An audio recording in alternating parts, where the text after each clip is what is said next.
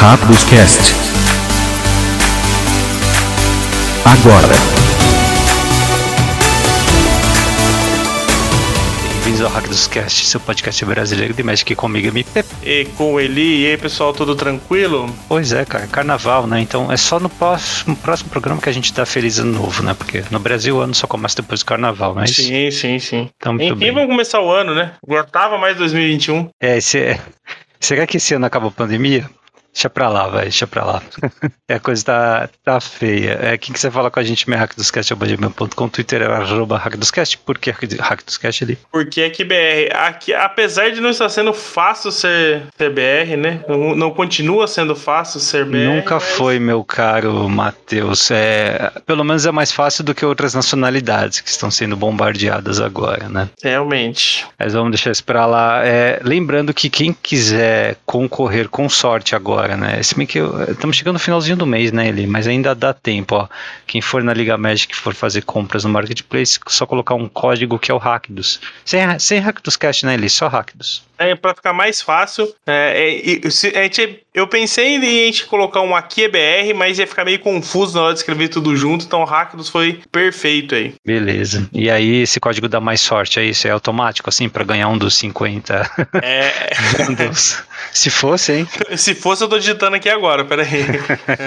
Não, mas é. Pra. As, é, teremos o sorteio. Tem o sorteio do Marketplace da Liga, né? Então são 50 bandos de Kamigawa Dinastia E colocando o, o código hack, você concorre cupons em dobro, né? Então todas as suas compras acima de 100 reais, digitando o código hack, você tem o dobro de cupons. E para você que não vai, vai, não vai gastar mais de 100 reais na liga, coloque o código hackers mesmo assim, porque nos ajuda a melhorar as métricas, né? Que, que podem é, ser convertidas aí em ajudas e parcerias pro nosso projeto. Aí, cara. É, bom, hoje o programa é com o Sanduba, né? Ele vai participar do Pro Tour, sim, primeiro Pro Tour do Sanduba. E ele vai mais falar pra incrível gente. que isso possa parecer, né, MP? Falar Pois que é, o Sanduba cara não que- pode. cara que tá sempre na mídia, no competitivo aí, né? É, transmitindo e jogando. É, a gente acha que ele tá sempre no Pro Tour, né? Que é um É. figurinha carimbada. é. Mas ele, ele vai falar pra gente um pouco sobre os formatos, sobre o estado do Magic competitivo também. É, e é, vai ser uma aula, né? Porque é, são formatos em que nós somos praticamente analfabetos. assim. Apesar de jogar Arena, eu não jogo esses dois formatos. A gente só engata a primeira e ele, ele faz o resto do trabalho sozinho, né, cara?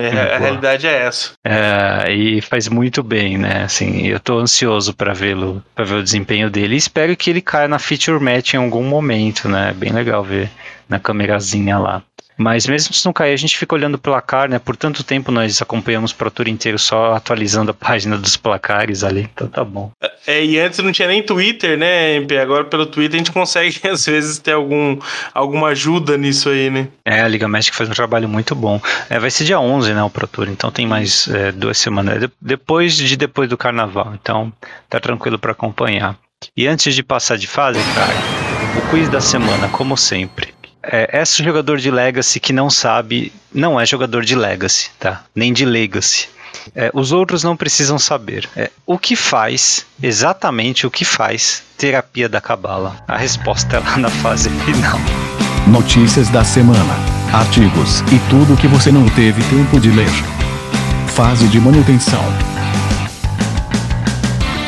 Olha, eu tô muito bonzinho com esses quizzes, né? Eu faço pergunta de graça, assim, pra quem joga Pauper, pergunta de graça pra quem começou em 95, 96, e agora pergunta de graça pra quem joga Legacy, né? Então, aproveite aí. É, É, bom, Teve gente que falou pra mim que o quiz da semana passada foi mais difícil acertar o nome e as armas e as cores das tartarugas ninja do que as- o ciclo que você passou. Puta, é mesmo, hein? eu consigo ver isso aí, na verdade. Mesmo sendo quatro tartarugas contra cinco cartas, né? Sim, sim. É. Vamos lá, cara. É, temos novidades de Capena, próxima coleção, né? É Streets of Capena. Deve ser ruas de Capena, é isso? É, é Streets of New Capena, né? New então Capena. É. Tá bom. É, eu, eu lembro quando eu jogava Super Mario World, né? Que quando a gente, é, a, a gente pegava um power-up lá, que era a pena, a gente conseguia passar de várias fases com a pena, né? Era muito fácil voar pela fase inteira. O- Será que as pessoas sabem do que eu tô falando? Você cons... você você tem você tem uma agilidade para mudar para entrar nessas piadas que eu vou contar pra você, cara. Me surpreende a cada episódio. Mas só na verdade, você não, não, não driblou várias fases voando com aquela pena? Ah, Pô, é roubado pra mesmo. caramba, é muito roubado aquilo. Mas enfim, é, novidades ali. Primeira coisa, tá? É, eles mudaram a agenda, pelo jeito é uma mudança é, permanente, né? De forma em que o primeiro contato com a coleção vai ser através do pré-release físico, tá? Então a gente tem tá aí muito mal acostumado, né? É, com é, um, mais de uma semana de antecedência, olhando para a coleção no, no digital, tanto no Magic Online como no Arena. Mas agora o primeiro contato começando com Capena vai ser é, no pré-release físico, tá? Então só depois disso a gente vai poder acessar no Magic Online ou no, no Arena.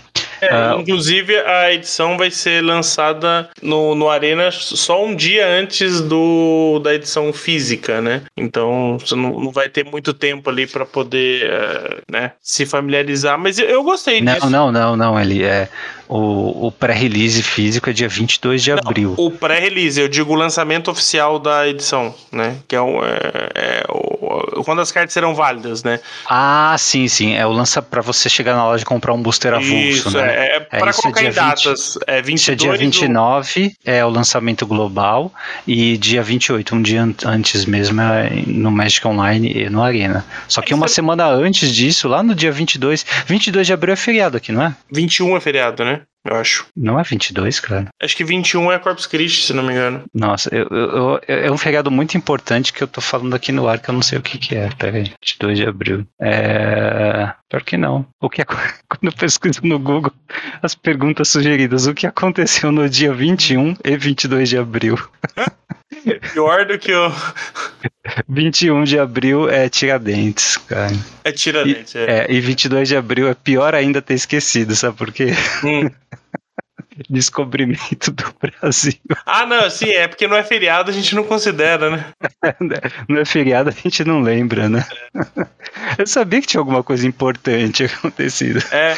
Importante para alguns, né? É. pra outros nem tanto. Eu tava, eu tava pensando que era. Fiquei na cabeça que era o Corpus Christi. É porque é, vai ser a, a, a, festa de aniversário do Gael, vai ser no dia 23. Ah, tá. Aí então eu lembrava que dia 21 é feriado, mas ficou na minha cabeça que era Corpus Christi, né? Tiradentes. Cara, Tiradentes, dia 21 e 22, descobrimento. É.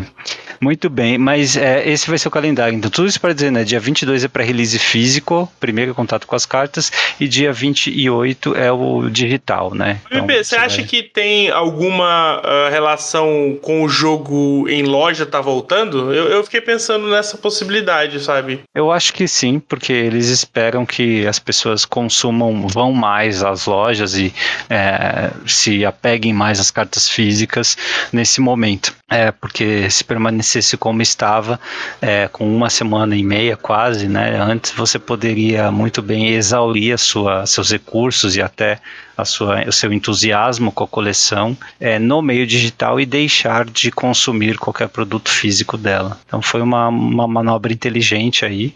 É, e eu acho que é adequado sim para poder suportar um, um ritmo de, é, de ida às lojas. Né? É, mas assim, não é suficiente, tá? Muita loja fechou nesse período, ainda tem que ter muito mais apoio do que isso, tá? É, e não adianta soltar Secret Lair todo mês, praticamente toda semana, é, direcionando o, o, gasto de recursos dos jogadores para direto com a, com a próprio Wizards e não dá um retorno bem concreto para as lojas, né? Isso aí, assim, é, o mínimo que eles podem fazer, mas tem que fazer muito mais. É assim, e o valor, né, do, dos pré-releases foram bem salgados, né? É, lojas mais antigas conseguiram até preços, preços mais atrativos aí, perto de 150, 160 reais mas o grande massivo aí das lojas, o grande massivo do Brasil, na verdade, né?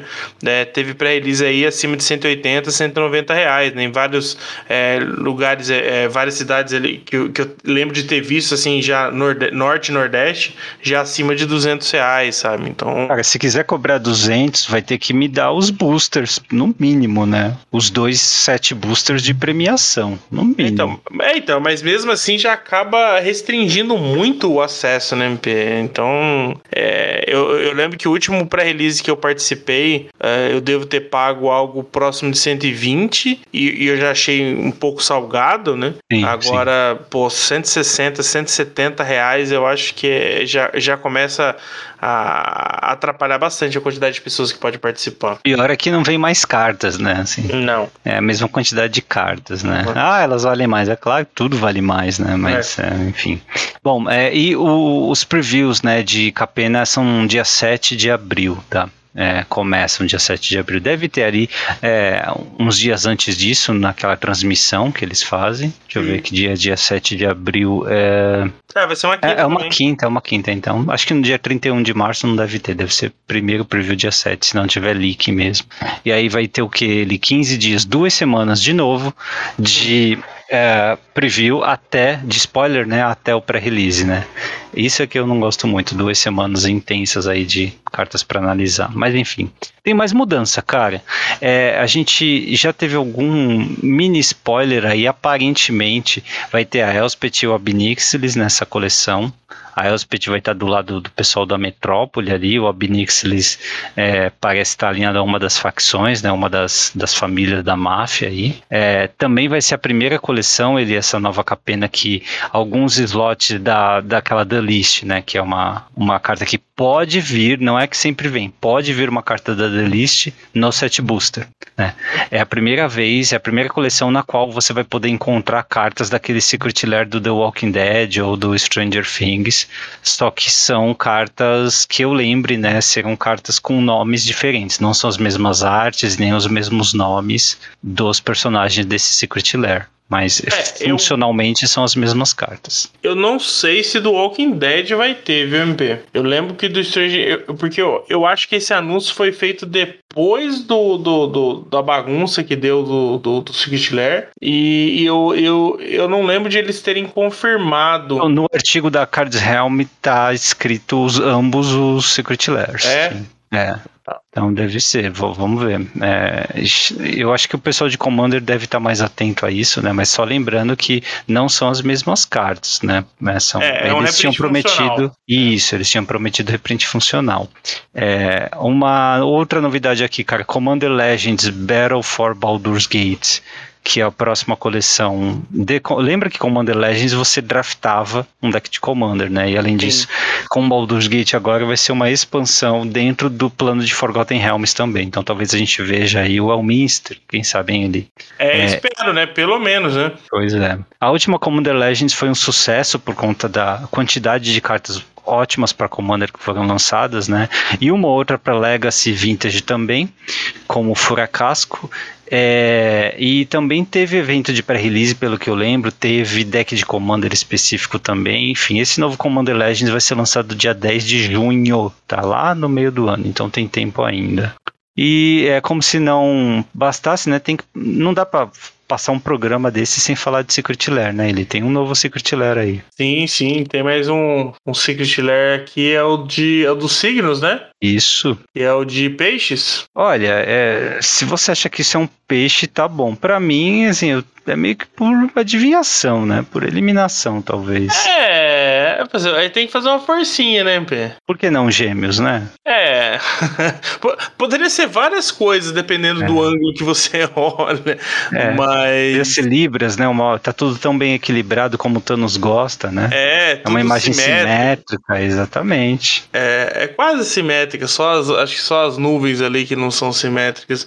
É. Mas. É, bom, pra, pra mim, é, é, o Lair já é um, um, produto que não, não me atrai muito, mas esse aqui me atrai menos ainda, sabe? Eu acho que é, é, é, essa, assim, é, é, muito específico, né? Você imagina pensar em, em, pessoas que, né, que acabam se importando mais com essa questão de. Ah, tem para todo mundo, né? né? Então, mas enfim, tá aí a arte para quem, quem gosta. nenhum dos, acho que foram três já que foram que saíram, nenhum dos três eu achei é, muito interessante é, artisticamente dizendo. Também não, eu tinha esquecido completamente que o mês de é, é março, né, cobre o signo de peixes, cara. É, é como eu digo e repito, né, é, signo para mim é só para lembrar qual é o cavaleiro do zodíaco correspondente, então... É, e bom, nesse vamos... caso é o Afrodite, tá? Fique claro. Ah, você sabe? Caramba. Opa, claro. Nossa. Bom, já é... passou Capricórnio, que é o Shura, e já passou o Camus, que é de Aquário. É, o Aldebaran era touro? É o, que inclusive ele é brasileiro, tá? Como assim? O o Aldebaran é brasileiro. Co como, cara? Ué, como eu não sei, hein? Falaram que ele é brasileiro. No, no desenho ele era brasileiro? É. Ah, eu preciso de imagens. Preciso de imagens. de um corte dele, de alguém mostrando no desenho que ele era brasileiro. Eu não lembro disso de jeito nenhum. Deve ter uma camisa do Brasil, da seleção por baixo daquela roupa. Pra mim, todos eles eram gregos, cara. Não, inclusive tem de várias nacionalidades. Nossa, eu não tinha ideia. É... é... Vamos parar de falar de Cavaleiros do Zodíaco aqui. Senão a gente vai longe. Nossa, você precisa me dar uma aula depois ele. Eu lembro pouca coisa desse desenho, mas é bem, é, é bem legal de ouvir falar sobre ele. É, que mais? Novidade no Arena, cara. A gente vai falar mais a fundo com o Sanduba depois, mas teve rebalançamento no Alckmin essa semana, né? E pelo jeito é o referente a fevereiro, foi lançado ontem, né, dia 24 porém, né, é, a gente sabe que não devem mexer mais até o final de março.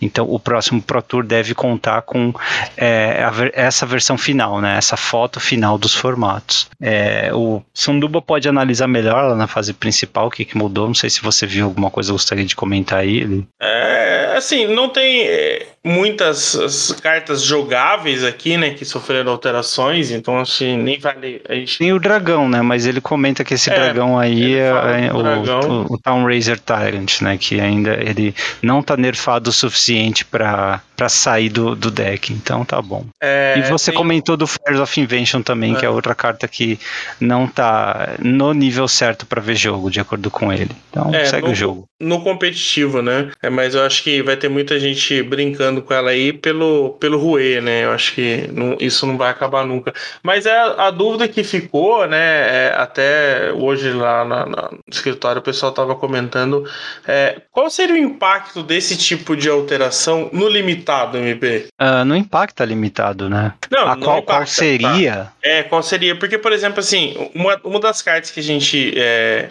que foi comentado que eu, eu, eu tenho certeza que ela seria muito boa é aquele passarinho de, de Nistrad, da primeira Nistrad, né? Agora de, de Walter Mezin. Ah. É, Midnight Hunt, desculpa.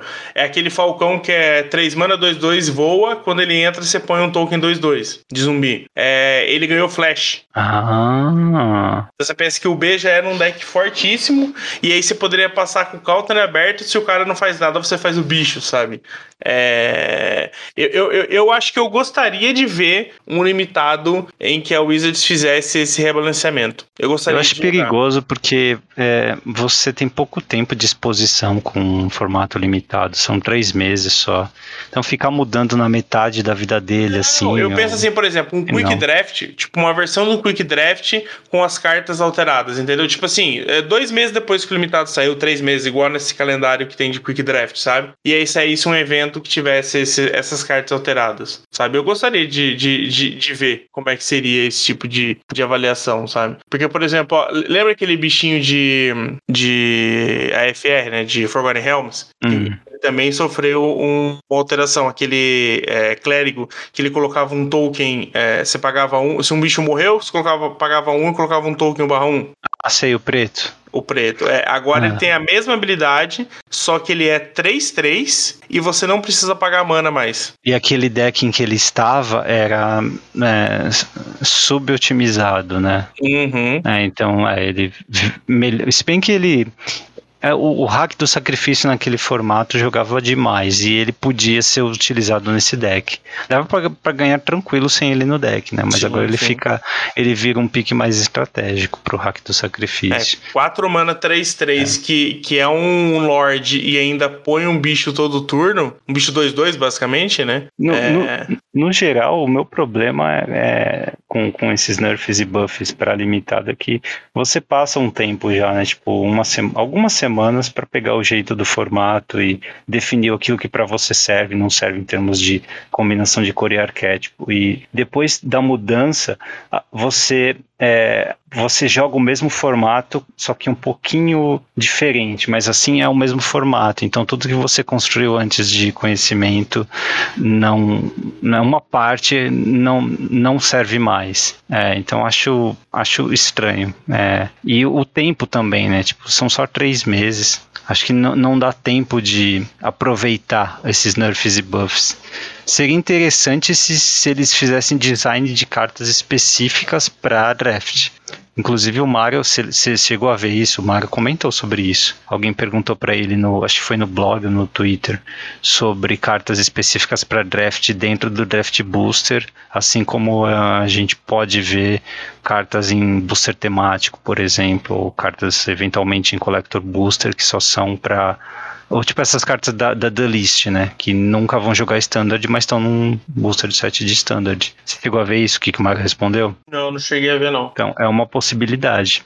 É, ele pediu a opinião das pessoas, se elas gostariam de ver isso. É, eu acho que é questão de tempo, cara, e a sugestão nasceu aqui, né? Pelo menos a primeira é... vez que eu ouvi falar foi quando nós falamos aqui. Que, é... poxa, tem é, quatro ou cinco tipos de boosters diferentes, e um deles se chama Draft Booster. Por que, que você vai ficar lançando staple de Commander? Por que você vai ficar lançando Commander de quatro cores em Draft Booster? Não, é Draft Booster, lança só carta de draft. Né? E assim, você pode fazer o que você quiser, printar o que você quiser, reprintar o que você quiser, porque normalmente carta boa em draft não vai é, se disruptiva em nenhum formato construído. Né? Então você pode trazer aí é, tranquilamente, né? ou criar o formato que você quiser. Isso seria legal, isso seria muito sim, bacana sim. de ver. Contanto é, que no físico você dê premiação para as pessoas com o set booster, porque a premiação as pessoas vão gostar de abrir para ver o que tem dentro para gerar valor não vai me dar é, draft booster de premiação em evento físico, né? é. se de fato isso se concretizar, porque aí é, é, mancada. Aí você condena a pessoa a ficar jogando draft infinitamente, que lógico não é o pior dos mundos, mas eu acho que o que as pessoas esperam de prêmio, de abrir booster, é grana ou é a alegria, o risco ali de vir uma carta muito valiosa e, isso é só em, em, é, em, em set booster, né, cara? É, então, é, é, quando a gente comentou sobre isso, é, ter essa definição né? É, aliás, a definição já existe, é só colocar em prática, né? Você já tem um draft booster, então é só usar ele só para draft. O que eu acho que realmente precisa mexer é trabalhar nesse, nesse volume de cartas da coleção, fazer essa divisão de uma forma clara, porque eu tenho certeza que essa divisão já existe quando a, a, a edição é concebida. Eu, eu, eu imagino, eu consigo imaginar que ah, tem 280 cartas na edição. Ah, 200 cartas são jogáveis no draft, as outras 80 são voltadas para os outros formatos, sabe? Eu, eu, imagino que eles têm essa ideia, né, do que é melhor, o que é melhor e o que pode ser melhor aproveit mais aproveitado, sabe? Então, é, dá para colocar em prática assim. E eu acho que seria fantástico. É, seria uma mudança que seria muito boa para o jogo em si. O formato, né? Ele Sim. ia deixar praticamente todo o formato de draft mais saudável saudável. Porque, por exemplo, é, nós não somos jogadores profissionais, mas nós temos alguma noção para chegar em algumas cartas e falar: isso aqui pode jogar no draft. Isso aqui é injogável no draft. Isso aqui pode ser bom em alguns momentos. Nós temos uma certa noção, mesmo que não conseguimos resultados admiráveis, né, MP? Mas a gente tem um pouco dessa noção. MP é até um pouco mais do que eu. Mas assim, eu acho que a gente tem. Por exemplo, eu tive contato com, com pessoas que nunca jogaram draft e estão há anos sem jogar Magic, sabe? E tipo, ah, mas por que que isso é ruim, sabe? Então, assim, hum. É, é, o Arena trouxe bastante disso. Pessoas que nunca jogaram Magic, nunca tiveram contato com nada. E você imagina isso no papel, sabe? Quando você não tem uma diferenciação clara. E quando você tem dentro de uma mesma, do mesmo booster, cartas que não são jogáveis, sabe? É, então, acho que tudo isso vai facilitar o jogo para quem já joga e mais ainda para quem é novo, né? Para quem, por exemplo, é, só jogou na Arena nessa pandemia, conheceu o Magic pelo Arena e eventualmente quer participar de um, de um evento em loja quando agora com as lojas voltando, sabe? Então... Só, só vai forçar uma coisa, ele concorda até o seguinte: vai ficar uma merda para quem abrir esses boosters por abrir, por diversão. Então, o EV mas... do booster vai cair bruscamente, porque Totalmente. carta de limitado não é boa em construído nem em Commander, e o preço do booster não vai cair dificilmente a Wizards vai reajustar o preço do booster para refletir essa queda de qualidade em outros formatos. Até porque ela vai ter que investir mais tempo das pessoas, dos designers deles, para poder manipular cada formato e deixar o formato limitado mais ideal. Então, de novo, então, vai ficar uma merda para quem não for draftar.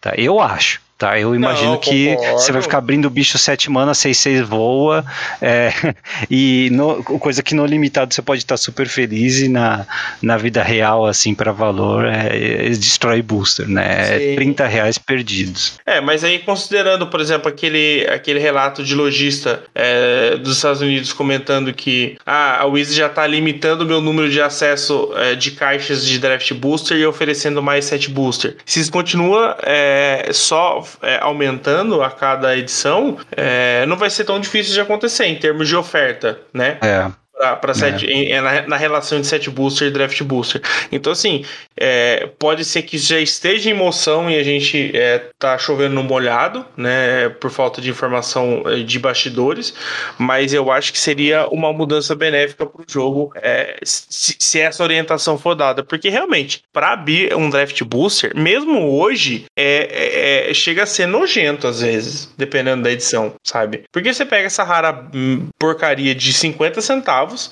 e mais 14 cartas que não jogam nada, não serve nem para ser é, colocar na, de, de, calço na mesa quando ela tá, tá bambeando, sabe? Ou o contrário, você abre um booster que tem 10, 11 cartas interessantes para limitado e outros slots que estão ocupados com cartas que são tão fortes como, sei lá, esses dragões agora de Kamigawa que destroem o formato, né? Muito assim, não é que eles é, são, sei lá, avacins, né? Ou dranas lá em é, em é, Rise of Eldrazi, mas são cartas é, assim disruptivas, você precisa ter uma resposta e tal, né?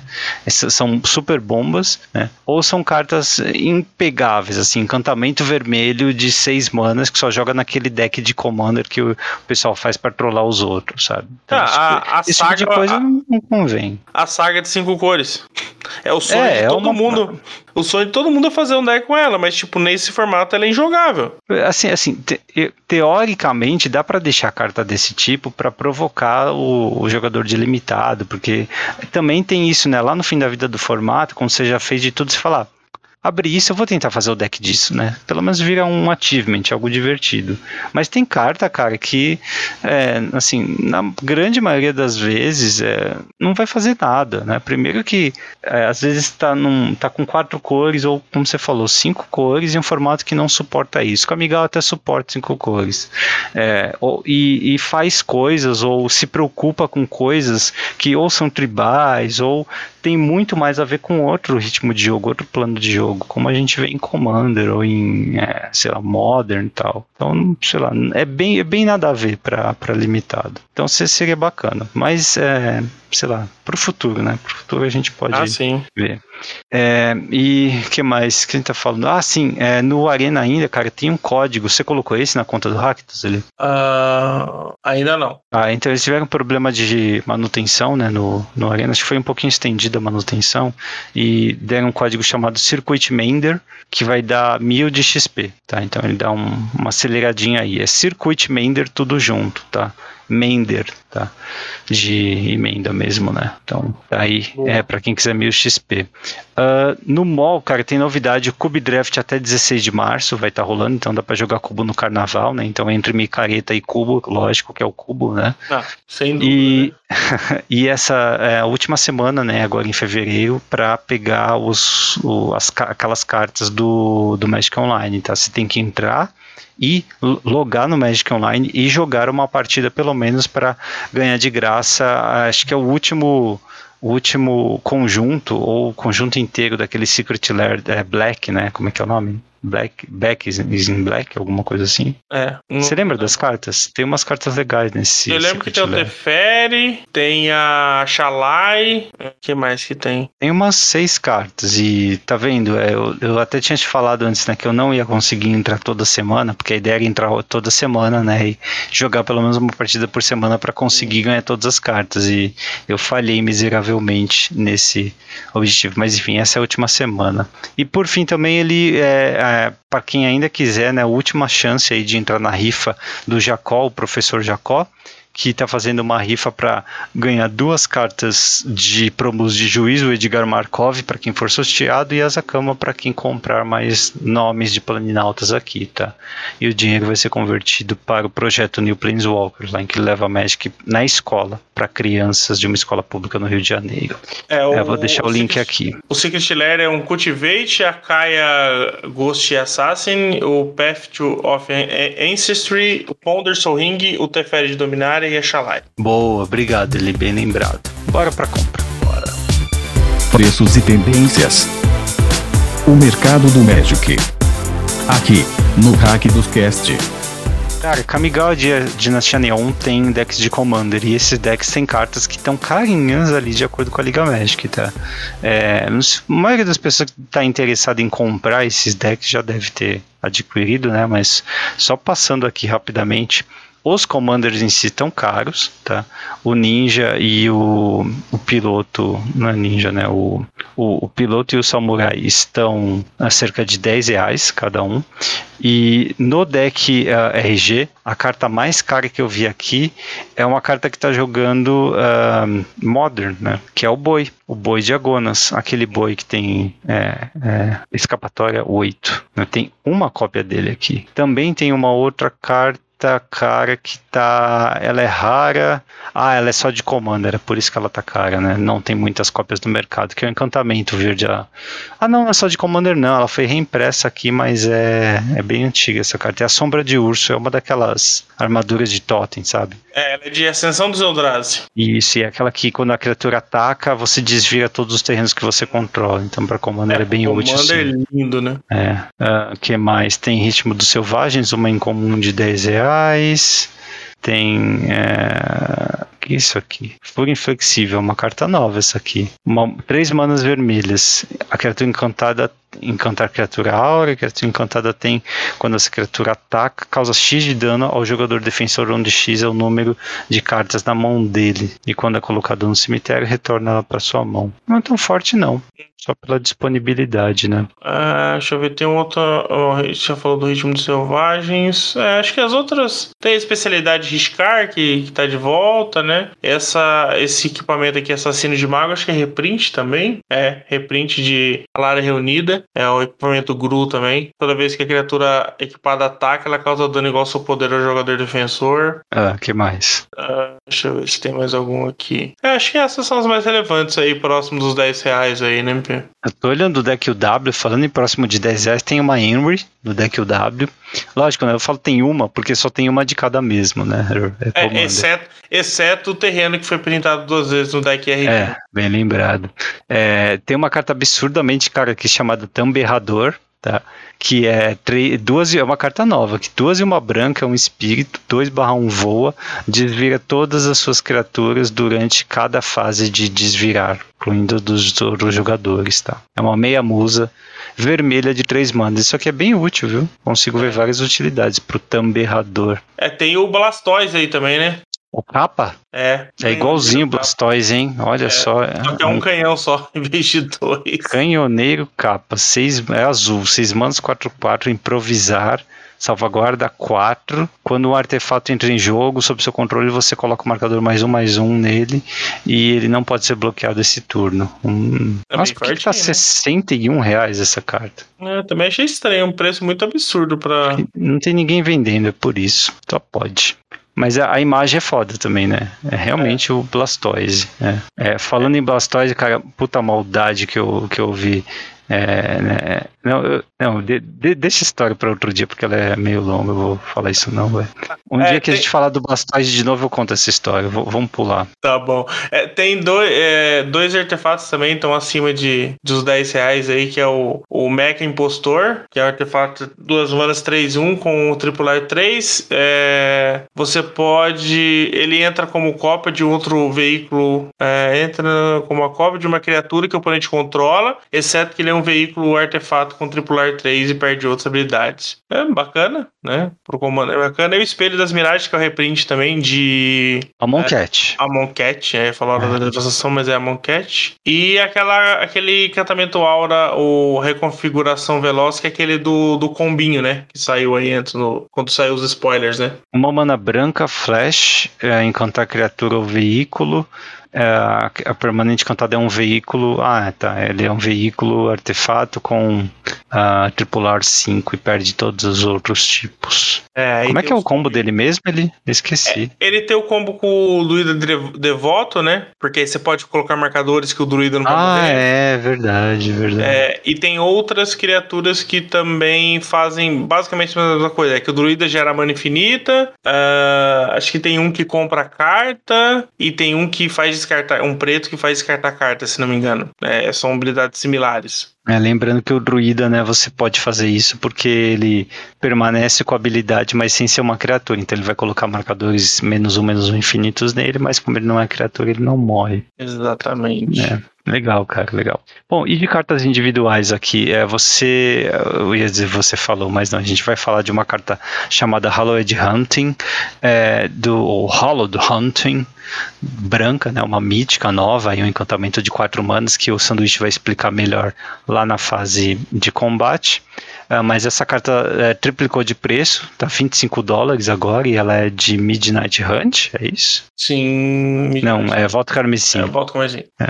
E é, trata de encantamentos, né, por conta do Standard. Obviamente tem pessoal de Commander jogando também. O uh, que mais ali? É, tem o Winding Clock, é um artefatinho de Firexia, né? nova Firexia. É um artefato de 4 manas. É, você desvira todos os artefatos que você controla durante cada outra fase de desvirar né, dos outros jogadores. Né? Nossa, eu já dei essa carta pra alguém.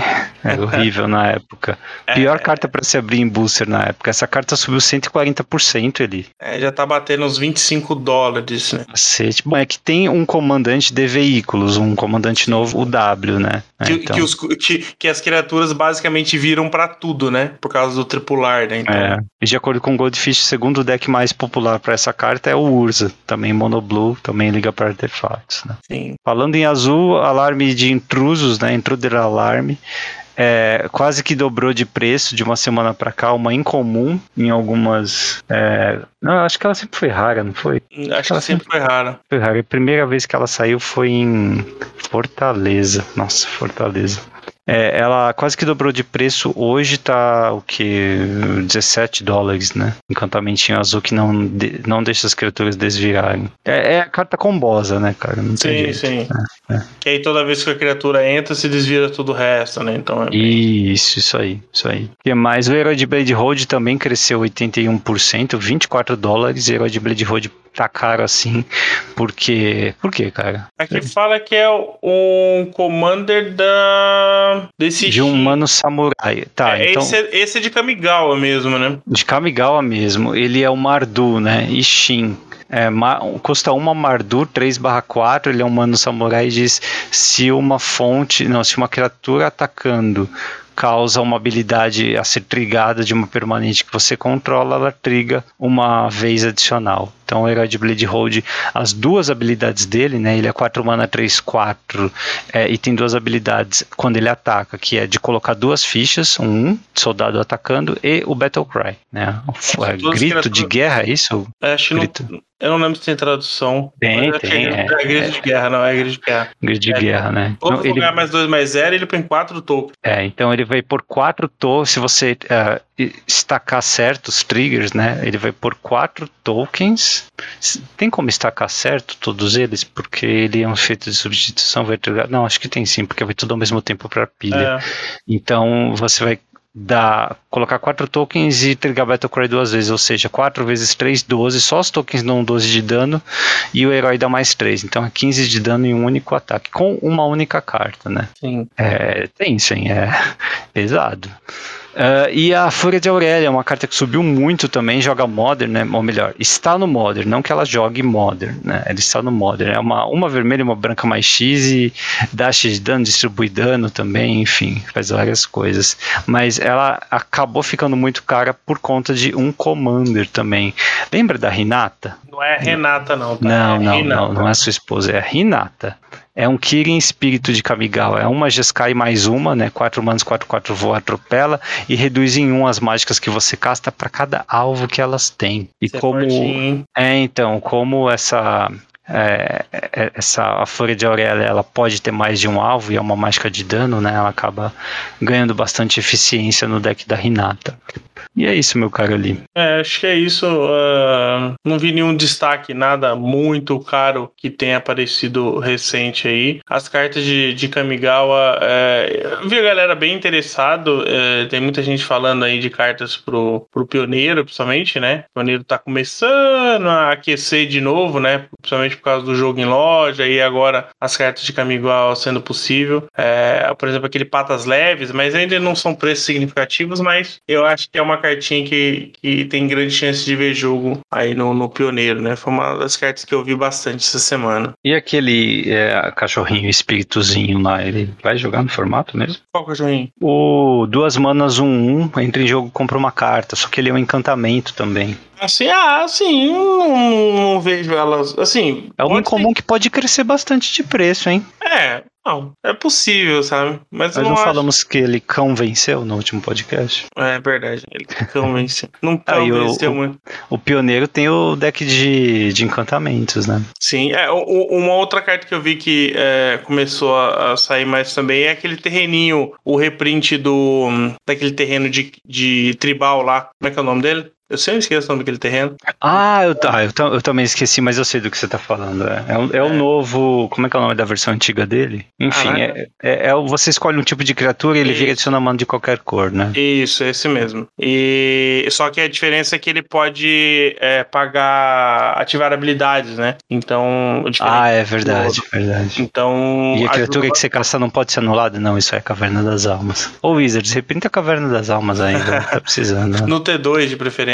É, exatamente, pô, no T2 tá precisando. Então, esse terreninho também eu vi bastante utilidade, até porque é do, do Channel, né? Então, eu, eu quero ver muito como é que o Channel vai, pode sair aí em, em outros formatos. Gostaria de ver como é que ele vai, se ele tem potencial pra influenciar um pioneiro. Quem? sabe? Ah, o, o, o Channel, a habilidade Channel canalizar. Ah, tá, tá. Agora sim eu entendi, tudo bem, fez mais sentido.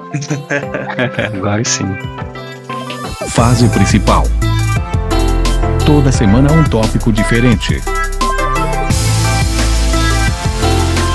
Entrevistas. Top 10. Histórias. Bem-vindo de volta, mestre Sanduba. Valeu, MP, Eli, muito obrigado pelo convite novamente. Faz tempo que a gente não vem aqui, mas é sempre bom trocar aquela ideia aí, conversar, falar sobre Magic the Gathering aqui no Hackers Cara, é prazer é nosso, né, cara? Faz tempo mesmo, mas por um bom motivo, né? Você tá ocupado é, transmitindo bastante e é, ou ele agora, né? A gente tá falando com um competidor de Pro Tour também. É, então. É. Enfim, essa vaguinha e Sanduba. É, veio, né? Veio formas inesperadas, né? Eu até comentei um pouco no, no reporte da, da Liga Magic, né? Que eu postei logo em seguida a conseguir a vaga. Hum. É, meu foco não era mais assim se classificar né, pro Championship barra Pro Tour, né? Meu foco estava mais no conteúdo, nos torneios com premiação boa, né, em dólares e tal. E calhou que esse torneio estava transmitindo, tinha uma premiação boa em dólares e eu ganhei e levei a vaga também, né? Boa. Tomara que sempre cale, né? Então, assim. É, seria bom. Esse final de semana eu tento de novo. Você já estabeleceu uma meta pro Pro Tour? Tipo, quero fazer dia 2, eu quero me classificar Não, pro próximo, Não, só assim. vou me preparar o melhor possível que eu consegui. É, meio que é, é, essa é uma, uma expectativa assim que eu tenho para os meus torneios como um todo. Assim, eu não jogo mais esperando é, algum resultado em particular ou com alguma meta. Eu só me preparo o me melhor possível né, dentro das minhas limitações, né, também não vou deixar de dormir ou deixar de fazer outras coisas que eu preciso fazer, né, uhum. por conta disso. Mas dentro do meu limite eu vou me preparar o melhor que eu conseguir e aí o que vier disso eu estou satisfeito já. Isso vale não só pro, pro Pro Tour, mas para qualquer torneio que eu jogue, é, seja no, no Arena, seja torneios independentes, né? Foi, foi assim com o top 8 do Latam, foi assim com é, um Arena Open aqui ali. Eu tento só me preparar e o que vier tá bom. Boa, às vezes indo cuca fresca você por estar tão tranquilo assim, acaba indo melhor do que quem né, gastou mais tempo se preparando, só pelo fato de estar tranquilo. Não é um vestibular, né, cara? Dá para ir sossegado, dá para viver. É, fora que o Championship, só de participar, você já tá garantindo uma premiação, né? Então, é, querendo ou não, mesmo que você perca todas né, as partidas, você tá em casa, numa boa, tem um, um dinheiro no bolso já, entendeu? Então a, a, acho que a pressão é, é, menor do que você tá ali viajando, fica uma semana fora, gasta dinheiro né, com viagem, com hotel e tudo. É, nem... E não premia ou premia pouco e, e fica num déficit aí financeiro, né? Que para mim, vocês sabem, né? Não escondo de ninguém, o Magic é um ofício, né? Para ele é, me dar dinheiro, né? Para ele me sustentar e não o contrário. E para você, Eli? Não, não responda.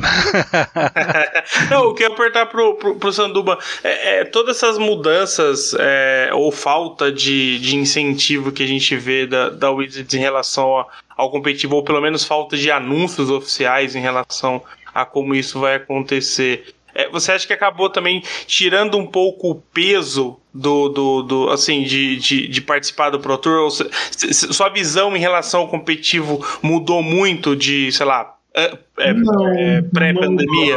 É, para mim não muda porque assim, ó, essa desde que eles botaram o MPL alguns anos atrás, e tá, tinha Rivals também, mas eles já deixaram muito claro que viver o sonho ali de ser um jogador profissional ia ser uma coisa para pouquíssimas pessoas, assim.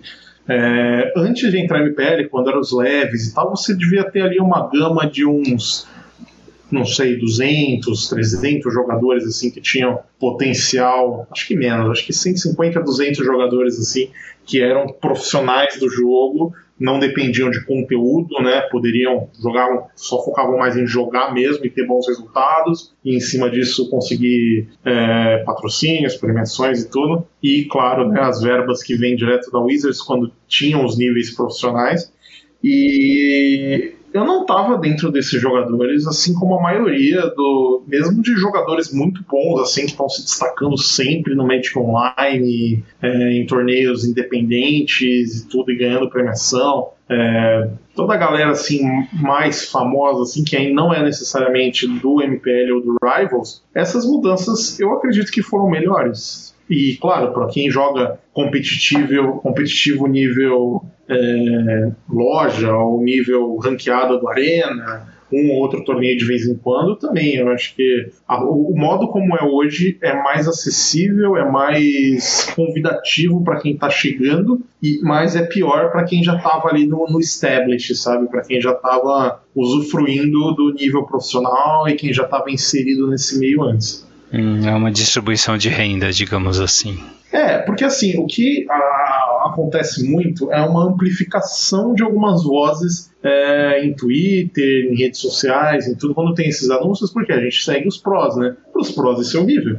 O cara que ganhava 7.500 dólares aí por mês de estar na MPL, meio que sem obrigação nenhuma, assim, porque não precisava streamar, não precisava. É, só precisava lá jogar os torneios, não meio que fazer nada muito polêmico assim que te comprometesse em termos de imagem, né? que a gente teve alguns jogadores ali que foram retirados da MPL posteriormente, mas basicamente se você fazesse, fizesse um arroz com feijão ali, você se mantinha, se você é, fosse de repente esse valor tirado assim e a perspectiva de futuro, né? Porque muitos dos prós é, eram prós de Magic só, não eram streamers, não era uma, uma, figura tipo Nassif ou Mengut assim, são uma exceção. Boa parte dos prós do Magic que estão aí até então são jogadores que não são é, necessariamente comunicadores ou streamers, mas são jogadores de Magic profissionais muito bons. Eles jogam uhum. Magic muito bem, muito melhor do que a maioria, mas eles não necessariamente traduzem isso em outras áreas que também englobam Magic, tipo produção de conteúdo e tudo.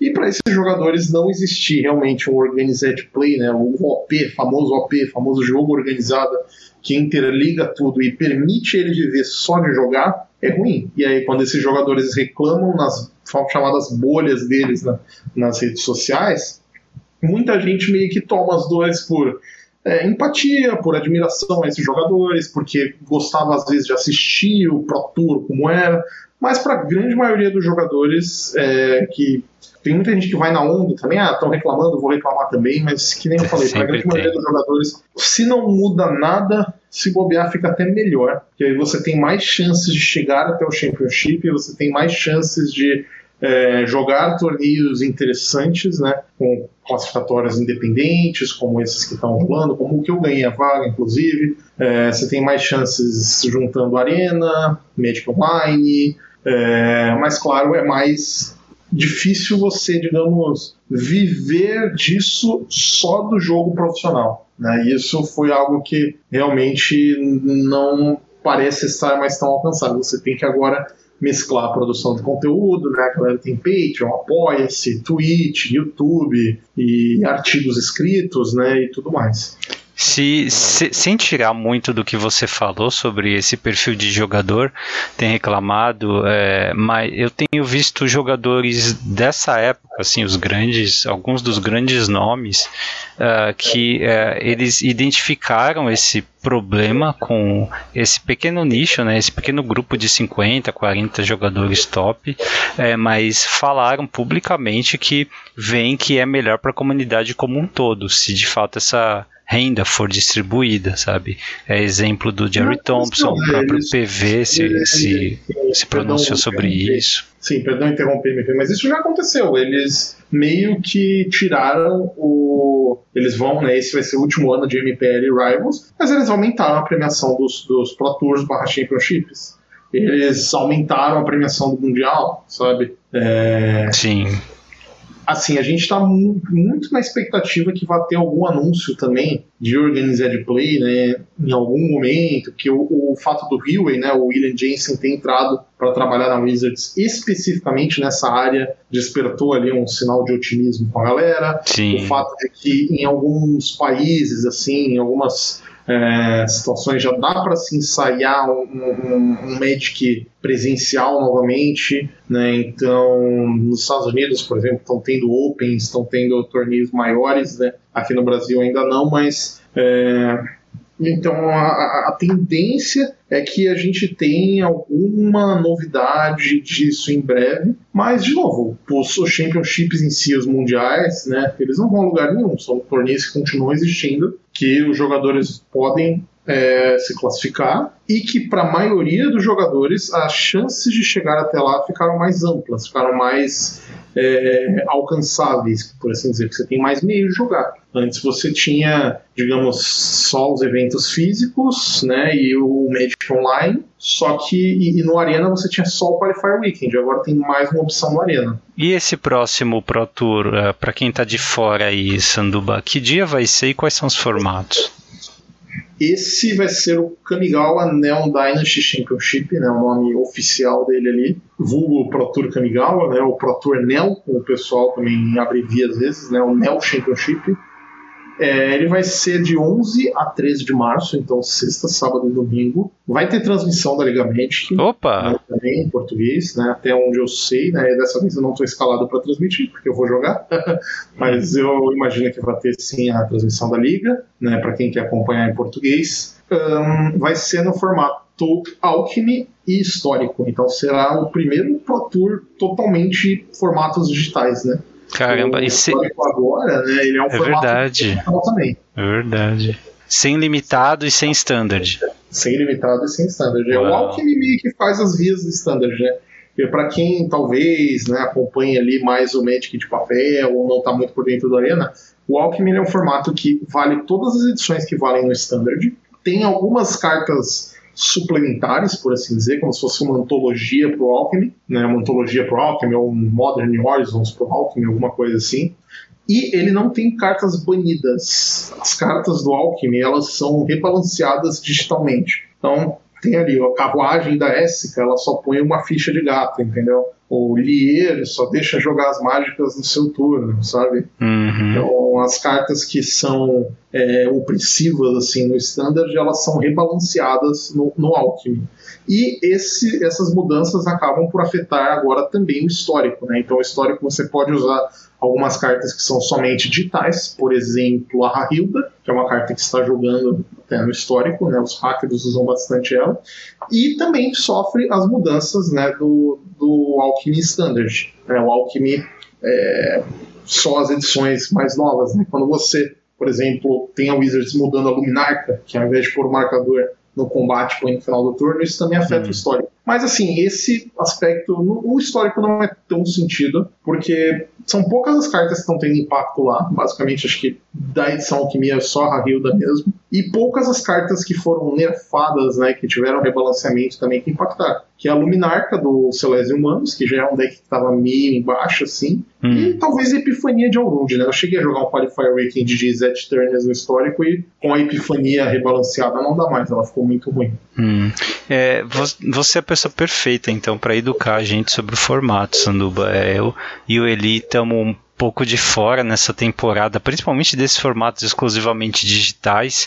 É, eu só posso comentar de Historic Brawl, mas de histórico mesmo.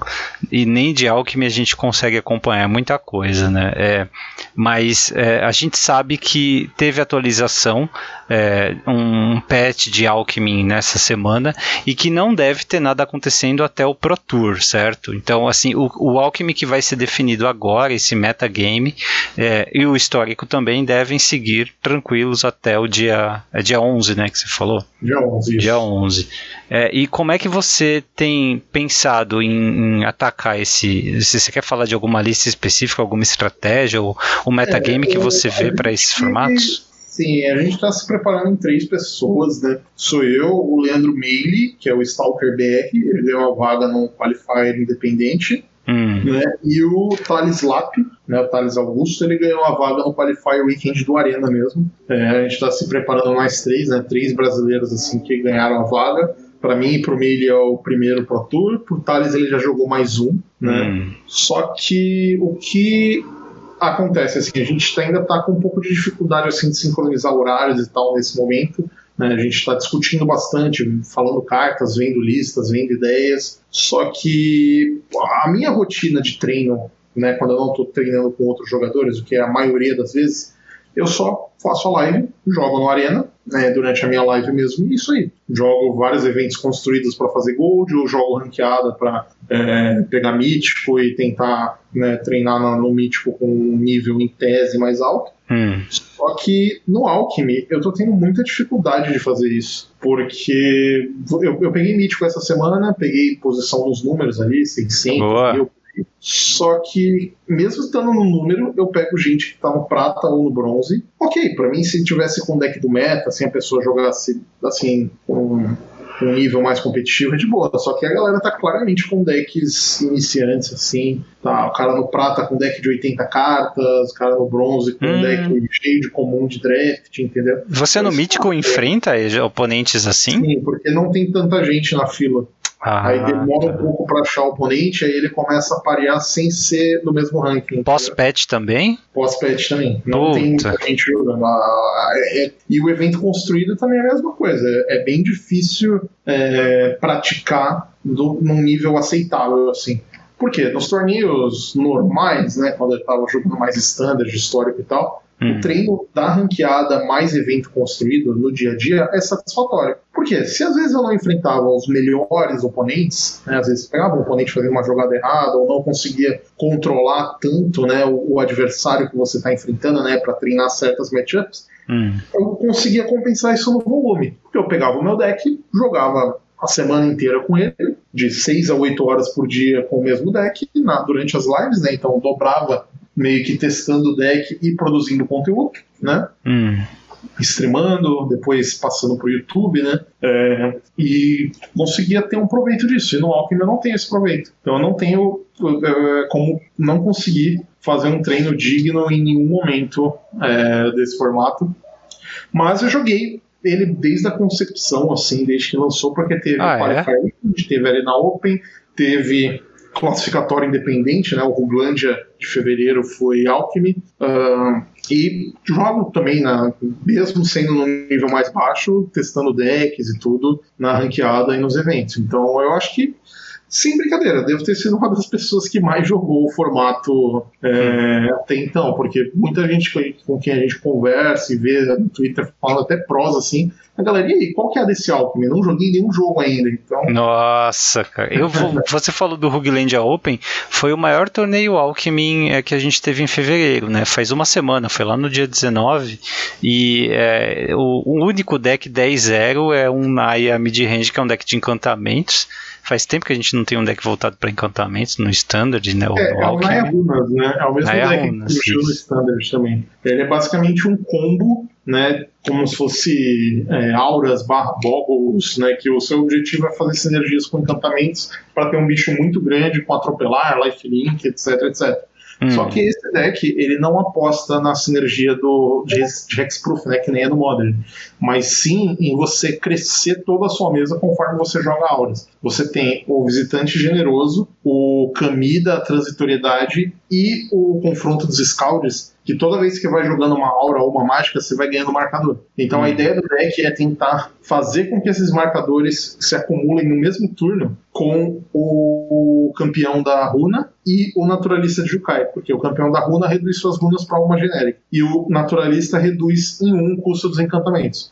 Então, quando você hum. tem esses bichos que ganham marcador quando joga a aura, ou o segundo e terceiro capítulo do confronto dos Scalds, você joga as auras de graça, elas se repõem comprando uma carta e você põe marcadores nas suas coisas, nas suas criaturas, né? Então, basicamente, hum. esse é o plano do deck. Só que ele não. A força desse Naya Runas é que ele não depende de é, como eu posso dizer, ele não depende de você ter só um bicho com as auras, porque ele tem como crescer a mesa lateralmente, sabe? Por assim dizer. Ele, ele cresce todos os bichos ao mesmo tempo, ele compra bastante carta com as runas e com o confronto dos Scalds, ele tem um plano B com um encantamento de Nistrad chamado Hallowed Haunting, que é um encantamento que, quando você joga uma, um encantamento, você põe um espírito estrela estrela igual ao número de espíritos. Só que quando você tem sete auras, sete encantamentos na mesa, na verdade, sua mesa toda ganha voar vigilância. Então meio que ah, uau.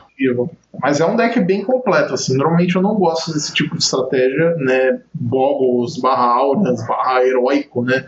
Que é encantar coisas, que eu acho bem suscetível à remoção. Mas é. não é o caso desse baralho, até porque as runas se você só precisa descer uma aura e comprar uma carta, você pode encantar elas até nos terrenos. É, tem essa vantagem. É, eu lembro é, do, do Standard em que a gente abusava bastante disso quando precisava, né? Pra desesperadamente comprar carta. Perdão, ele. Não, eu ia comentar, é interessante né, como esse deck, você comentou que ele é, ele é horizontal também, né, Sanduba? E, e, e, essa sempre é uma fraqueza desse tipo de deck, né? Ele, ele, ele, ele é, você não, não adianta você fazer um Megazord, que você pode tomar um removal e, e, e, perder tudo. Como você pode fazer, sei lá, várias fichas e também tomar um Mass Removal e. E aí perder tudo, né? E, e, esse plano de você poder alterar isso durante os jogos e o fato das cartas se reporem muito fácil é, traz um, um, deck um pouco mais equilibrado nessa, nessa temática, Sim. né? É difícil a gente é ver esse tipo de deck, coisa, né? Essa é a força do deck, ele joga muito bem até em volta de remoção, porque o caminho da transitoriedade volta do cemitério. Toda vez que tomar um encantamento seu morre. Então, um bicho morreu encantado, ou o showdown, né? O confronto foi pro último capítulo, ele volta no final do turno o campeão da runa, ele volta a uma runa do cemitério também, não precisa ser só do deck que você busca. O confronto dos Scalds meio que compra quatro cartas, né? E o deck tem uma curva baixa, então ele consegue usufruir bem dessas cartas. É, tem algumas cartas também que tem recursão, a Catilda, né? Ela pode vir do cemitério com uma aura, então esse é um deck que é bem completo, é um deck que meio que tomou de assalto assim essa semana tanto o Standard quanto o Alchemy, né? Porque ele não teve nada nerfado. O deck é muito parecido nos dois formatos. Hum. É, no basicamente ele tem Forsaken Crossroads, então a mana base é um pouquinho melhor, mas de resto, assim, o, o plano dele é o mesmo, e é um deck que se aplica pro Alchemy e pro Standard, ele tá bom igual nos dois formatos. Né? Pra, pra quem não sabe, o Kami da, transi da, da, da transiência em português é isso? Da transitoriedade. Da transitoriedade. É um bicho, é um bear, né? Duas mãos, dois, dois, atropela e você põe o um marcador mais um, mais um para cada encantamento que você casta. E ele tem a habilidade ainda de voltar do grave para sua mão. Então é um bicho que facilmente pode ser um finisher, né? é, é um dos finishers do deck. Cara, e é, você é, tá apostando nessa estratégia mesmo pro, pro Pro Tour ou tem outras estratégias que estão brigando aí para para ser Olha, seu deck? É uma estratégia visada, né? Esse é o ponto. nesse momento eu diria que é o deck mais visado do formato, porque ganhou o até então o único torneio relevante que teve, né? Que foi o classificatório é, para o Championship de New Capena, o Rugland. Uhum. E ele é um deck que tem uma partida muito boa contra o que era o principal deck é, antes de antes dele, desse Naya aparecer basicamente uma, uma, história assim de como evoluiu o metagame do Alckmin. É bem curta porque o Alckmin lançou em dezembro, né? Hum. O, na, na, no primeiro mês, o, o, melhor deck era o Esper, que era um, um control, basicamente, usando chave do arquivo para pegar Time Warp, Approach of the Nossa. Second Sun e várias cartas poderosas no side. Nossa. E ele tinha o Lier, né, para meio que fechar o controle, né? Bichinho filho da mãe esse Lier, né? Os é, cinco mandas azul e tal, é. Sim. É, e combinava com Divine Purge, que é uma global extremamente poderosa de três manas que tem no Alchemy. Combina com é, várias outras remoções, dividir por zero né, antes de tomar o, o nerf. E, era o deck principal. Só que, hum. em contrapartida desse deck, surgiu o Gru Lobisomens. Por quê? No Alchemy, a Faceless é nerfada, ela é 3-3. E daí o incentivo para você jogar de Mono Green, né, ou de White Green é menor. E aí isso abriu brecha para você ter agros de duas cores jogando, que uhum. é o caso do Gru Lobisomens. Ele é um deck é, que é meio que o terror dos controles, assim, porque ele tem a mecânica de dia e noite, né? Que é uma mecânica que pune demais um deck que quer fazer mana, vai e reagir na vez do adversário. Sim. Ele força o jogador a reagir no próprio turno, senão vira noite e os lobisomens são muito acima da curva, né? Sim. E, e, tem um monte de criatura com ímpeto, né? no caso a, a Reckless Stormseeker, você tem a Halana e Helena, que dá ímpeto para sua mesa. Daí você tem um monte de bicho que compra carta, que é, no caso, a líder de Matilha, o Tovolar é, e a Ranger Class, que geram valor, né, geram vantagem. Você tem Mainland, né, que é o Covil da Hydra. Aí tem o Véuzinho, né, que dá resistência à magia e marcador. Hum. Tem o Dragão, né, o Dragão que mesmo tomando vários nerfs, né? É, ainda é a melhor carta do Alchemy, provavelmente a melhor ameaça, né? Um dragão 4 manas, 4 4 voar, que quando ele entra em jogo você escolhe um terreno, e aí toda manutenção o jogador perde 2 de vida ou sacrifica esse terreno. Só que ele cai na curva 4. E aí foi avançando, né? Nerfaram para terreno para terreno não básico, e aí ontem, né, essa semana do dia 23, 24, é. nerfaram de novo para ao invés de na manutenção ser na end step. Nossa. Né, que você escolhe o sacrifício, mas continua sendo uma carta extremamente opressiva no formato, e mesmo não sendo um lobisomem, tem espaço né, no baralho. E esse é o deck que ficou o principal deck, porque no, nas atualizações anteriores a essa, eles nerfaram todo o pacote azul do Control. Eles hum. nerfaram Dividir por Zero, nerfaram Lier, nerfaram a Lagosta, né? É, o deck ficou todo capenga, né? Ficou todo fraco. E aí o Gru Lobisomens meio que dominou o formato, tanto que se você pegar esse metagame aqui do Rugland, ele era tipo 25% do meta. E eu, incluso, joguei com o deck. Caramba. É, bom, e você acha que tá por esses dois ou tem mais algum, ou alguns correndo por fora nesse meta? É, tem alguns decks, né, que estão surgindo. Você tem algumas variações de hack do Sacrifice, né, com aquela bigorna. Você tem alguns decks que já existiam, como Clérigos, né, ou, ou Life Game, né, que junto com o Naya runas, né? São partidas que são muito ruins para lobisomens. Ele tem dificuldade em lidar com, com os bichos grandes e as cirurgias de ganhar vida, né? Life Link e tal, então é bem difícil. É, tem algumas variações de controle, alguns Espers, né? Wars of Midrange também, que joga no Standard, também tem algumas listas no Alchemy, mas no geral, assim, o, o meta do, do formato é bem difícil, assim, de traçar, porque um evento só de Sim. maior naipe assim, não, não foi o suficiente. Teve Qualifier Alchemy lá atrás, né, em janeiro teve alguns. É, teve o Qualifier Weekend também, teve o Arena Open, então dá para pegar algumas listas de lá. Só que daquela época para cá o meta já mudou um pouco, né? É, é todo mês, né, cara? Eu sou Kamigawa, né? Kamigawa, querendo ou não, teve um impacto muito grande em é. todos os formatos do Magic, né? Não só o Standard e o Alchemy, mas. É, Aí hoje em si tá difícil de, de traçar um meta mesmo. É, até, até sobre esse evento aqui, para ter uma noção de como tá meio complexo, né? Então, aqui foi um torneio, acho que foi cento e poucos jogadores, 103, 104 jogadores, se não me engano. É, 26% foi Gru Lobisomens, uns 9% foi Azorius Control, uns 6% Hack dos Mid-Range. O resto tudo abaixo de 5% e 42% são outros, né? Então provavelmente são decks com menos de duas cópias aí, pelo que tá na estatística. Então, assim, é, quase 50% do metagame é pulverizado entre decks é, né, sem, ou sem classificação ou, ou com pouca significância ainda, né? É, isso também mostra bastante como um, é, é, um, é um formato de criação, um metagame em desenvolvimento, né, o, o E, co, como é que tem sido encarar tanta diversidade? Lógico que você comentou da questão de é, problemas em encontrar decks competitivos. Talvez esses números mostrem um pouco disso, né? Várias pessoas aqui entraram com decks e que jogam né, a, a ranqueada. É, você tem sentido isso muito ainda nesse começo de, de Alchemy? É, ou, ou, dá para começar também. Apesar de ele ter uma pool muito parecida né, com, com o T2, ele, ele tem procurado espelhar um pouco o T2 ou, ou tem trabalhado meio de forma independente? O meta do Alchemy está bem diferente do standard. Assim, o Naya se aplica nos dois, mas de resto, as cartas que são diferentes são bem diferentes. assim. É, por exemplo, você não vê muito Izete jogando Alchemy, que é um deck que está ali bem forte no hum. standard. Hum. É, o próprio Orzhov Mid ele existe no Alchemy, mas é, com alguma frequência mais comum a gente vê Mono Black ou, ou Orzhov Clérigos, né, ao invés de ser o Orzhov Mid. Mas eu acho que de maneira geral dá para você colocar um, um, um, um meta do Alchemy nesse momento como um super pedra, papel e tesoura simplificado, assim, né?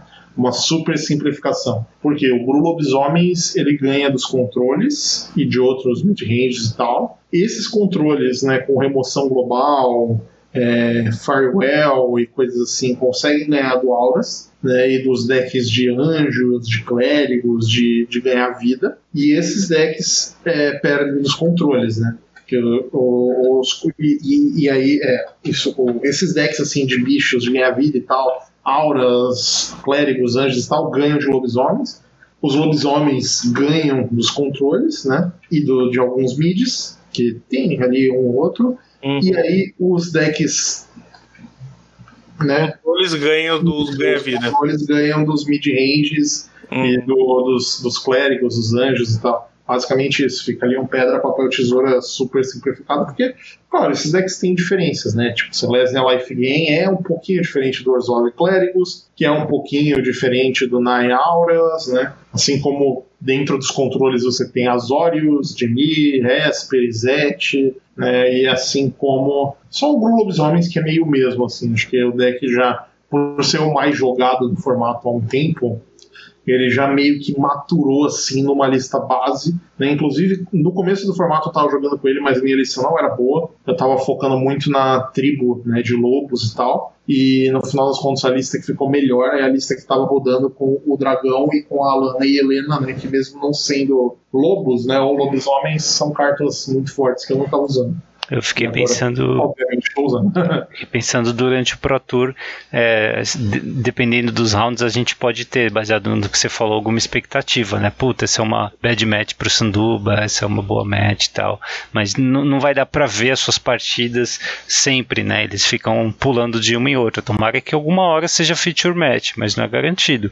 Só que quem quiser, Sanduba, acompanhar o seu desempenho mais ao vivo, assim, é, como é que faz? É melhor te seguir no Twitter? Twitter mesmo? Você vai ficar postando, você pretende, né, ficar postando essas atualizações? Não, não pretendo, porque dá para acompanhar pela página do torneio no MTG Milha, né? Essa informação é pública, né? Ah, pelo Mili, perfeito. Toda a rodada também é, então dá para acompanhar por lá. A Liga Magic também faz meio que uma cobertura dos brasileiros que estão jogando. É, isso é Se eu legal. não me engano, nesse Championship de agora vai ser, acho que o menor número de brasileiros em muito tempo. São acho que nove brasileiros que estão jogando. Nossa, é pouco. Sendo que o último a gente teve acho que 12 ou 15. Foi uns 15, é, foi bastante. É, então, mas esse vai ser o, o Tour em- tem menos brasileiros jogando em muito tempo, né? Se eu não me engano, é o PV, Carlos Romão, aí tem eu, o Thales, o Meile, o Bolovo, a Marcela, tem sete, e tem dois brasileiros. Tem um, um grinder no Magic Online chamado Adriano Sol, que ele ganhou a vaga no MOL. Hum, Né, e tem um, um outro brasileiro chamado Olavo, que eu não sei, é, não- eu não conheço, não sei se, se Ah, o pessoal o- da Liga Ola- conseguiu contato com ele, mas Ah, o, eu acho que esse foi pelo Pauper, não foi? Do, do Mall? Eu, eu não tenho certeza, mas é, eu, eu vou. Eu, eu vou acho eu, esses nove os brasileiros que vão jogar. é, acho que é o Olavo Jus, eu acho que é o. É, eu, eu acho que teve um. Teve um. um porque tem, tem também, né? Teve um evento que classificava pro Championship. Eu acho que foi de Kamigawa. Eu vou até conferir aqui se, se É, se foi. foi até o final de janeiro, foi de Kamigawa. A partir de fevereiro que entrou, entraram os Ginil Capena. É, eu acho que foi ele sim. Acho que foi no, no PTQ Pauper que teve. Eu acho Pô, que foi ele mesmo. E valeu a dica, Sanduba. O pessoal da liga costuma realmente dar o reporte aí dos brasileiros. Então é bom ficar. É, acompanha lá tanto a transmissão da liga quanto no Twitter mesmo, né? Pra quem às vezes não tá conseguindo ver a live, né? No Twitter, rodada a rodada, eles vão atualizando os brasileiros que estão ganhando ou perdendo. É, a cobertura da liga é fantástica, no Twitter e na- no Insta também, eles mandam muito bem.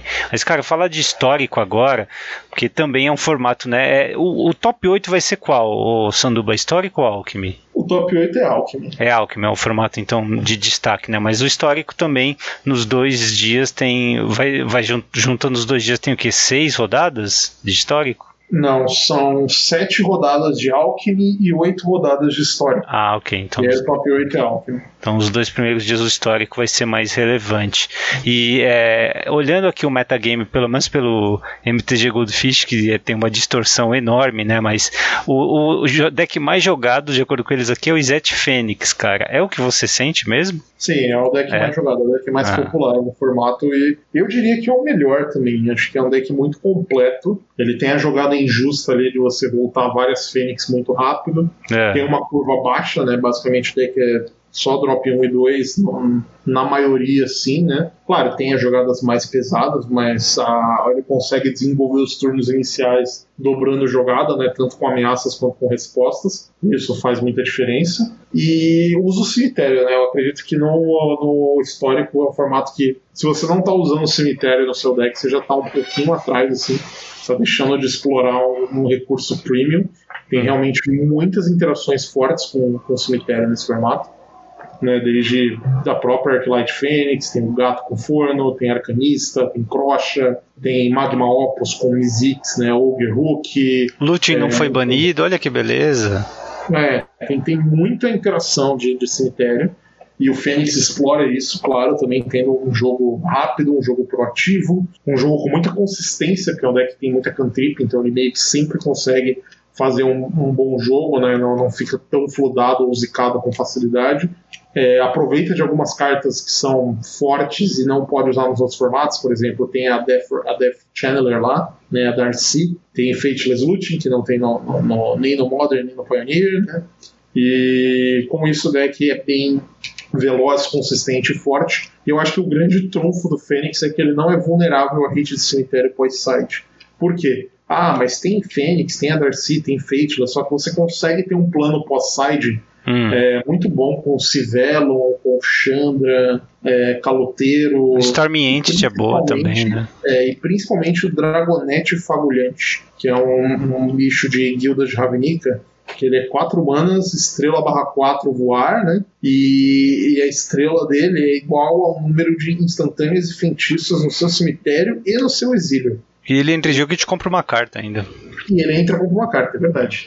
É, por, por contar o exílio, é um bicho que nunca vai ficar com poder Ele- baixo, né? Ele é perfeito pra hatear cemitério, assim, hatear o hate de cemitério, né? É. O oponente sobe Hash in Peace, Jaula, Leyline Preta, essas coisas, e o bicho continua gigante lá batendo, então. E você não precisa É, subir ele do seu side, né? Esse- ele, você já joga com 2 a 3 dele no main deck, né? Uhum. É. A grande força do Fênix pra mim é ser um deck que tem todos esses pontos fortes, É. usa o cemitério, mas não depende do cemitério. Então eu acho que eu considero ele o deck é, premium do formato nesse momento, porque ele realmente tem chance de ganhar de tudo, assim, também. É, Mas dentro do meta do histórico, o que é bad match pra esse deck? Então, eu tô jogando bastante com o Fênix, assim, nesse momento, é, muito provavelmente vai ser a minha escolha de deck. Hum. O Fênix, ele pode perder para vários decks do formato, mas ao mesmo tempo eu acho que ele também pode ganhar de vários decks do formato. É, ele tem tendo esse jogo recursivo de comprar carta, evasão. é, o que seria ruim para ele são baralhos que exilam as Fênix, são baralhos que talvez joguem mais rápido do que ele, né, tentando pressionar na corrida de dano. O Eliod mesmo- Combo faz isso, né, o Sanduba? Oi? O Eliod Combo faz isso, né? Ele tenta. Mas, é, essa é uma match que é ruim do Fênix, em tese. Mas eu já enfrentei várias vezes e ganhei também. Então, é, eu, eu- eu acho que isso diz muito da força do Fênix. É. É, talvez vale falar que a bad match dele é a Mirror. É. talvez vale falar isso, que querendo ou não, acho que é um deck muito completo mesmo no, no formato histórico e eu tô bem inclinado a, a jogar com ele. Né, tanto que os últimos eventos assim que teve na história que eu joguei com ele, ranqueado e tal, e o deck se saiu muito bem. Sanduba é suave contra o Gato Eu Forno? ainda não assisti deck pra nenhum dos formatos. Perdão, eu, eu qua- quase te interrompi. É suave contra o, do, o deck Golgari de Gato Forno? É, não é. é, eu, eu- eu diria que é equilibrado. Hum. Porque o, o Golgari Food, né, que seria talvez o segundo deck do, do histórico nesse momento. E assim, isso é muito subjetivo, porque tem gente que só joga de Golgari Food e ganha os qualifiers e faz resultado igual. Uhum. E eu garanto que essas pessoas vão falar a mesma coisa que eu tô falando do Fênix pro Golgari Food também. Uhum. Porque ele é um deck que tem uma curva super baixa, o deck é basicamente só drop 1. É. né? Tem uma sinergia poderosa com os sacrifícios e tal, e com o cemitério. Ao mesmo tempo, não depende tanto do cemitério, que é, mesmo que você tome um hate ali, você consegue jogar com os esquilos, você compra muita carta com a trilha de migalhas nesse deck, é, com a disputa mortífera também. E, então, é, também tem Totseize para lidar com várias ameaças diversas do meta. Tem Maelstrom Pulse, tem é, Lurus como Companion, né? Isso é até um ponto em favor do Golgari Food. Ele joga com Companion, enquanto que o Zed Fênix não, não usa, né? Não é um Companion, né? O melhor Companion do jogo. É, então, eu, eu- e o Golgari Food também tem uma, uma outra coisa que, assim, ele meio que mantém os agros fora do formato. Então, se você Ah, é. olhar o game do Izet, do, do Izet não, do, do histórico, você vai ver que o único agro entre os primeiros, sei lá, 10, 12 decks é o Celeste Humanos. E eu vou te falar que esse deck tá muito embaixo, porque ele não tem uma match boa contra Food. E ao mesmo tempo ele não é um, um agro que você pensa, pô, ele deve destruir Fênix. Decks assim, não, ele não destrói. É, o Fênix tem remoção rápida de uma mana, uma mana 6 de dano. Tem a recursão dos Arclights, que querendo ou não, os agros não são tão bons em parar a recursão do Arclight. E isso pune demais. Podem ser riciados pela Darcy.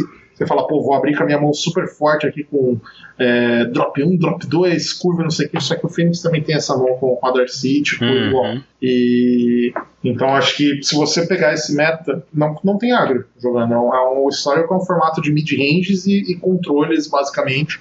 Decks de valor, decks de fazer o próprio. faz- é, que focam em fazer o próprio jogo só, né? É, e que exploram o cemitério. Fa- falando em valor, antigamente era comum ver o pessoal jogando com BW Auras é, e lurros de companheiro. Esse deck pivotou agora para o W Auras, é um dos mais jogados do histórico atualmente. Né? É claro que teve cartinhas novas que é, com- contribuíram bastante para isso, mas é, assim ainda é um deck que apesar dessa pivotada ele permanece entre os mais jogados. Você acha que é uma boa escolha também, que esse deck pode roubar É, aí eu o acho que top depende 8? muito de onde você acompanha, né? Você tá vendo o metagame do Goldfish, né? Ele É. puxa um histórico um pouco maior de torneios. Eu tô acompanhando pelo DMTG Mille e realmente o Aura sumiu, assim. Mas é um deck viável, eu acho que bastante gente deve pensar em trazer ele sim. É aquilo, é um deck que em tese teria uma partida boa contra a Fênix, né? Mas eu acho que a partida contra a Food não é. Eu não sei se é a melhor das partidas. E ao mesmo tempo, é, eu jogando de Fênix, eu enfrentei auras algumas vezes e consegui ganhar também. Claro, difícil, mas é, é, aquilo. Eu acho que é um deck que também tem muitas fraquezas, que tem outras paradas que o Auras só vai sofrer muito para ganhar. Né? Tem, tem os, os Azorius Control, Azorius com Lotus Field, tem G-Sky, tem Nive. Nível, eu acredito que seja um deck bem difícil pro Auras, que ele tem muita remoção global. E... Nível de Light? É, sem o to Light, né? Que não tem o Bring to Light no. no ah, é o, o Five Color. E é um dos decks viáveis, assim. Eu diria que é um hum. Tier 2 sólido. Hum.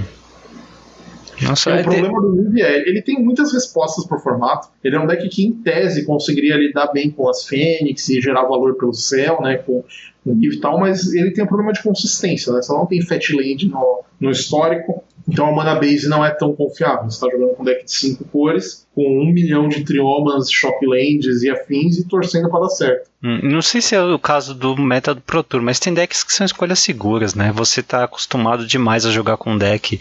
Mesmo em outras versões, é o caso do W Auras aí. É, é, se você está meses jogando com o mesmo arquétipo e está confiante de que se domina as matches com ele, às vezes é melhor ir com um deck que, apesar de não estar tá bem posicionado, se domina mais e tentar arrancar é, umas vitórias pela familiaridade. No, no, no histórico, eu acho que tem algum, algumas pessoas que podem se dizer especialistas dos arquétipos, sim.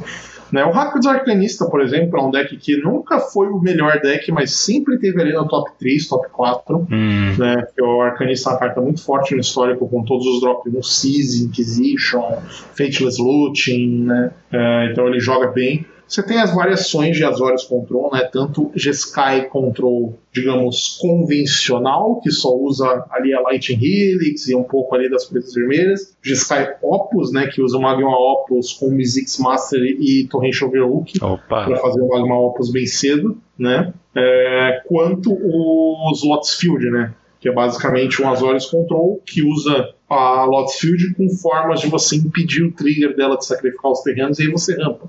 Basicamente, o, o, grande lance do deck é você tentar fazer um Teferi no turno 3 ou turno 4 e desvirar com mana do Lotus Field e aí você atropela o adversário com vantagem de mana. Hum.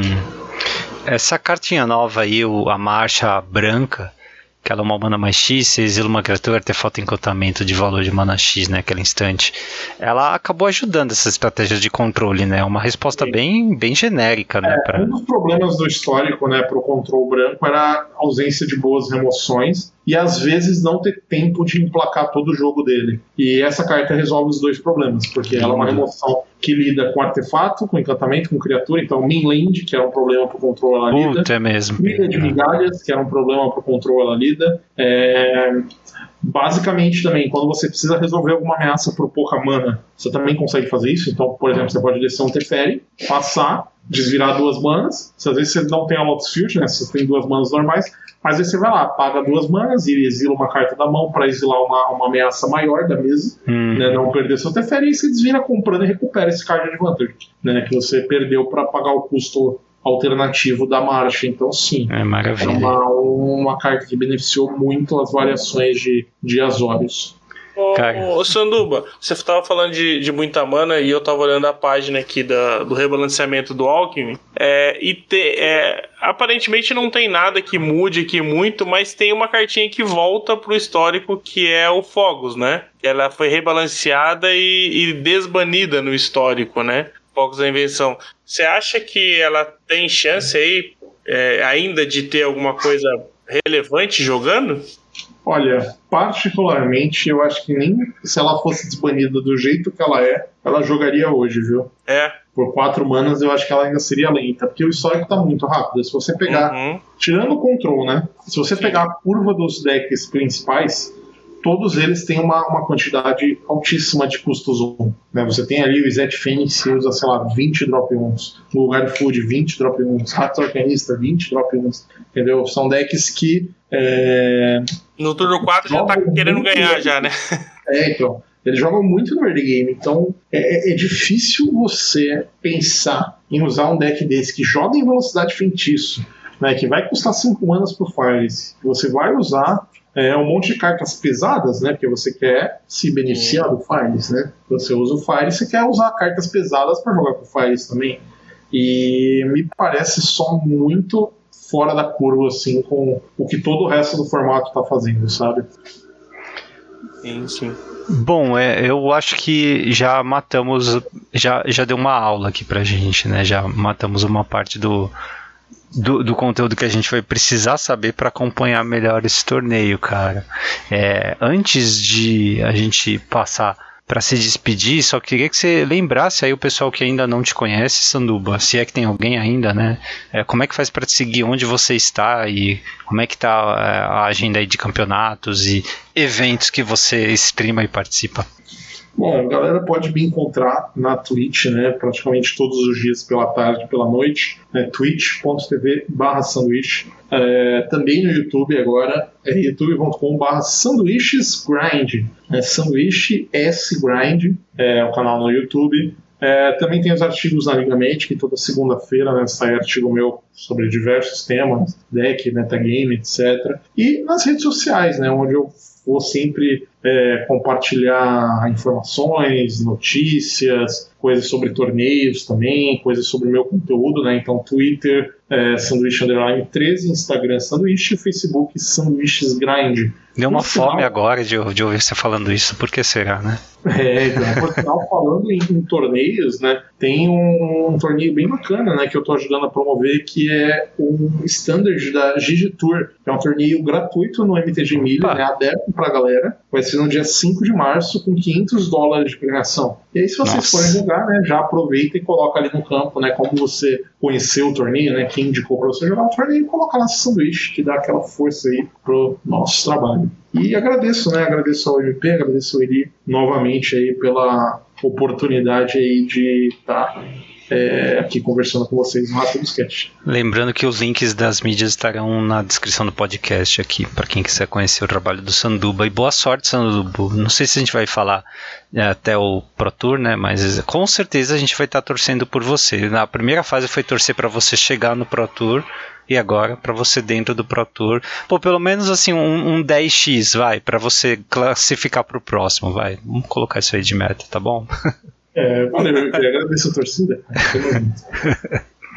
valeu, Sanduba, abraço. Valeu, Eli. Valeu.